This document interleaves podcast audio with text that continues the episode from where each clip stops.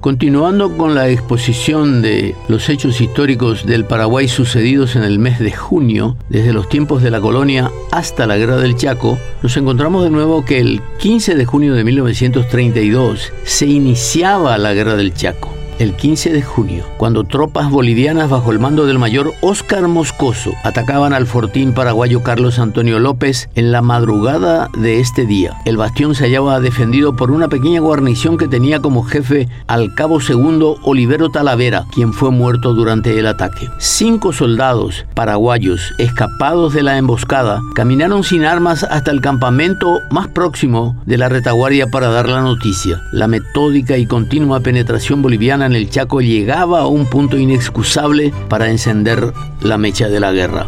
Volviendo décadas más atrás durante la Guerra de la Triple Alianza, el 15 de junio de 1866, nacía una leyenda del ejército paraguayo, el capitán José Matías Vado. Por la necesidad de conocer mejor la organización y los dispositivos de defensa de los aliados, Francisco Solano López necesitaba de espías en el campo enemigo. Eligió para esta misión, no se consigna sin embargo la fecha exacta de su nombramiento, al sargento de caballería José Matías Vado. Este había nacido en el Ñembucú, conocía la zona al dedillo, era consumado jinete, poseía una audacia inmensa, extraordinaria astucia y fuerza colosal. Recibidas las instrucciones y con siete soldados elegidos por él mismo, de sus mismas condiciones, Vado ingresaba todas las noches al campamento aliado trayendo valiosas informaciones. Y como se le había pedido que probara sus proezas o la legitimidad de los datos que traía, tras cada incursión se llevaba al campamento paraguayo uno o dos centinelas de la alianza atados desde los pies hasta la cabeza como fardos de tabaco negro. Retornando a la guerra del Chaco, el 18 de junio de 1933 se hacía el famoso juramento del Fortín Gondra. La defensa de este bastión era de una cuestión capital para el ejército paraguayo y también para el boliviano, que se empeñó hasta lo imposible por conquistarlo. El Fortín se hallaba defendido por las tropas de la primera división bajo la conducción del futuro, todavía no era coronel, Rafael Franco, quien apelaba a todos los recursos para mantener la fe de sus hombres en procura de resistir hasta el final. En el día que recuerda la fecha, ordenó izar la enseña nacional, en un campo de nadie, en un lugar constantemente batido por las armas bolivianas, mientras la banda de la división ejecutaba el himno nacional y el símbolo musical era coreado por la tropa formada y todos los presentes en el campamento. El juramento leído por Franco terminaba exhortando a que el pabellón nacional flamee en dicho sitio permanentemente, sin permitir que sea arriado por el enemigo invasor y de que esa simbólica imagen de la patria atestigue para la posteridad del juramento empeñado. Tres batallones presentaron armas a la enseña y una guardia del regimiento Utonono custodió permanentemente la bandera que conforme al juramento jamás fue arriada por el enemigo y el fortín Gondra finalmente no cayó. Retornando a la Triple Alianza, el 22 de junio de 1876 habían pasado más de seis años, próximo a los siete años, y finalizaba la ocupación militar aliada en el Paraguay. Ya se habían firmado varios protocolos de paz y aunque las autoridades paraguayas constituidas a partir de la ocupación en Asunción fueran siempre del agrado de los ocupantes, aún firmados los tratados de límites y se confirmaran los de paz, el Paraguay seguía bajo la ocupación de los vencedores de la guerra finalizada hacía ya mucho tiempo. Fue la razón del júbilo nacional y popular cuando en el puerto de Asunción se embarcaban los últimos soldados del imperio que formaban parte del octavo regimiento de infantería. En la ocasión, el Congreso y el Ejecutivo presidido por Juan Bautista Gil sancionaba y promulgaba respectivamente una ley que declaraba ese día como feriado nacional. Gil lanzaría también una proclama al pueblo que en su parte final expresaba, agrupados todos en torno a nuestra gloriosa bandera, proclamamos leyes fundamentales y organizados al fin de una manera conveniente, no había ya razón ostensible para que esta ocupación militar se prolongara por más tiempo. Volviendo a los tiempos iniciales de la colonia, el 25 de junio de 1612 se editaba el primer libro paraguayo.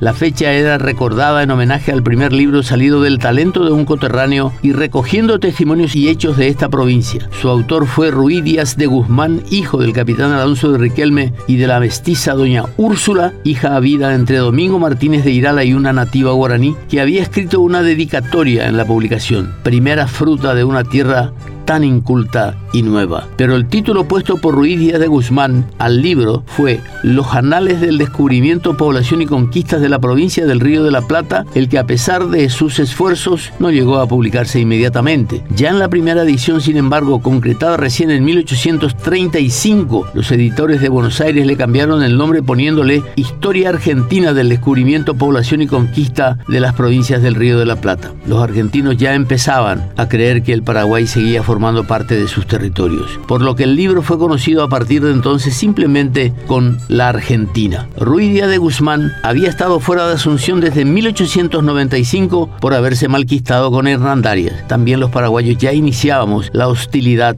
entre coterráneos. Regresaría en 1620, después de haber peregrinado por Santa Fe, Buenos Aires, Tucumán, Córdoba, Charcas y Santa Cruz. Durante su largo transitar por la región, pudo escribir y terminar el libro. En esta última ciudad también había ejercido funciones de gobierno como lo había hecho de muy joven en Ciudad Real y Villarrica. Finalmente de regreso a su ciudad natal fue nombrado alcalde de primer voto y regaló una copia de su producto histórico literario al Cabildo. Ruiz Díaz de Guzmán falleció en Asunción en 1629. El 26 de junio de 1865 se producía una batalla singular durante la guerra contra la Triple Alianza. Esta sucedió en territorio brasileño a orillas del río Mbutuí y es muy poco recordado por nuestros compatriotas. La batalla es muy poco recordada a pesar del gran éxito militar que coronó la gesta. La campaña del río Uruguay seguía su marcha bajo la conducción del teniente coronel Antonio Lacú Estigarribia. El 4 de mayo de 1865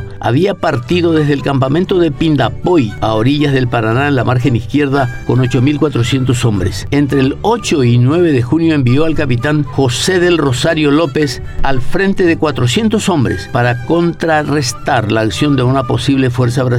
Sin indicios de la presencia enemiga y antes de retornar en pos de la columna principal, López se limitó a arrear una importante tropa de ganado consistente en 270 potros, 250 caballos mansos y 42 mulas, y continuó su camino. El 25 de junio llegó a las costas del Mutuy, dos días después que Estigarribia vadeara dicho río. Pero el coronel brasileño Fernández Lima se hallaba al tanto de sus movimientos y uniendo su primera brigada a la cuarta del coronel Alves de Mezquita avanzó con 3.500 jinetes sobre las fuerzas de López, sin tiempo para ubicarse en el terreno porque los paraguayos habían sido aprisionados contra los bañados del río, José del Rosario soportó los primeros embates lanzando a sus hombres en guerrilla, pero ante la superioridad numérica del enemigo ordenó la resistencia en cuadro. Encerrando a los heridos en el centro, el capitán paraguayo pretendió un desplazamiento hacia un islote ubicado a unas 20 cuadras de distancia donde sería más fácil la defensa, según el relato de Efraín Cardoso. Para impedirlo, los brasileños se lanzaron al ataque con frenesí, raleando en cada acometida a la fuerza paraguaya, aunque sin desordenarla ni dispersarla. Después de cinco horas y media y de 11 ataques sucesivos de las mismas características, las fuerzas del imperio abandonaron el campo de batalla. Habían sufrido cerca de 800 bajas, entre muertos y heridos. Los paraguayos perdieron a 116 soldados y 120 quedaron heridos. En el momento de la retirada ya no quedaban sino 160 de los hombres de López en condiciones de luchar. Juan Crisóstomo Centurión menciona en su relato a que quedaban solamente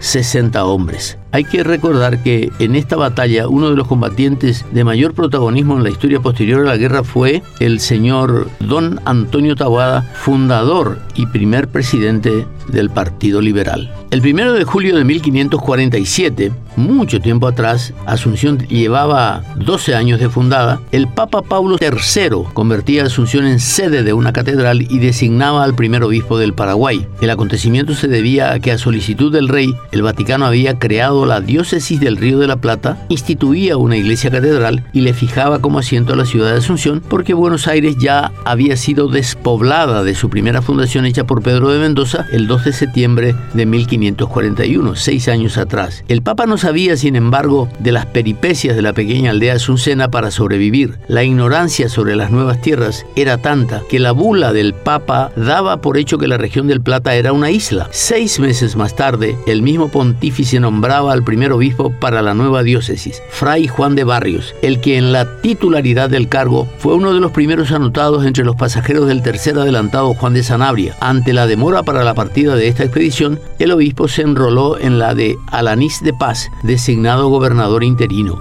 Ya en viaje y en mar abierto, obispo y gobernador interino tuvieron que retornar pues las dos embarcaciones de la expedición sobrecargadas estuvieron a punto de zozobrar. De Barrios ya nunca viajaría al Paraguay aunque llegó a enviar una serie de indicaciones para el funcionamiento de la Catedral de Asunción y hasta una pastoral para sus feligreses. El primero de julio de 1866 y retornando a la guerra contra la Triple Alianza se enrolaban indígenas payaguás en las filas del Ejército Nacional. En los primeros días de julio partían desde Asunción hacia Humaitá, la goleta Quidabana, algunas chalanas y una garandumba tripuladas por indígenas payaguás. Los mismos se habían ofrecido al gobierno para integrar los cuerpos armados en guerra contra la Triple Alianza. El contingente iba al mando del sargento Coatí, cuyo nombre cristiano era José Ortigosa y quien se haría famoso como asistente del general José Eduvigis Díaz y fue quien lo salvó de morir ahogado cuando el ataque brasileño a la canoa de Díaz el mariscal había dispuesto que 60 de ellos fuesen enviados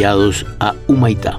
El primero de julio también, pero de 1867, los del imperio hacían lo mismo con indígenas de la nación Guaycurú. En la fecha, el mariscal Luis Alves da Silva, duque de Caixías, obtenía un acuerdo reiterado desde los tiempos coloniales. Proveería de armas y caballos a los guaycurúes para que incursionaran sobre los depósitos de ganado que el ejército paraguayo tenía en la isla en la costa occidental del río Paraguay. Enterado del procedimiento, el general Bartolomé Mitre aprobaba calurosamente la iniciativa. Sin embargo, el semanario Diario Paraguayo sentenciaba, la falta de soldados puede hacerles apelar a este recurso. Tanto es el amor que los brasileños tienen a la humanidad que no contentos con traer la civilización al Paraguay por medio de las bayonetas, hoy quiere civilizarnos con indios del Chaco. No era la primera vez que los brasileños establecían este tipo de contactos con los guaycurúes. En la expedición del coronel Carlos de Moraes Camisão, durante la segunda campaña abierta en el Mato Grosso en abril de 1867, se habían enrolado también indígenas de esta parcialidad, los que profesaban un profundo odio en contra de los paraguayos. De acuerdo a la versión de Alfredo Descrañole, vizconde de Tunay, oficial brasileño, protagonista de aquella campaña, los guaycurúes acostumbraban a ultimar a los prisioneros heridos y mutilar a, los muertos del bando paraguayo. Fue también debido a esto que los soldados que combatieron a aquellas fuerzas bajo las órdenes de los sargentos mayores Blas Montiel y Martín Urbieta se ataban a sus cabalgaduras de manera que si eran heridos o muertos, sus montados los retornaran al campamento paraguayo para evitar ser objeto de las tropelías de aquellos feroces naturales.